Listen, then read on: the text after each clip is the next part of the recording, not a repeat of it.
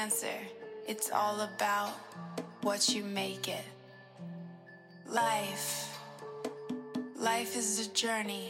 It's all about where you take it.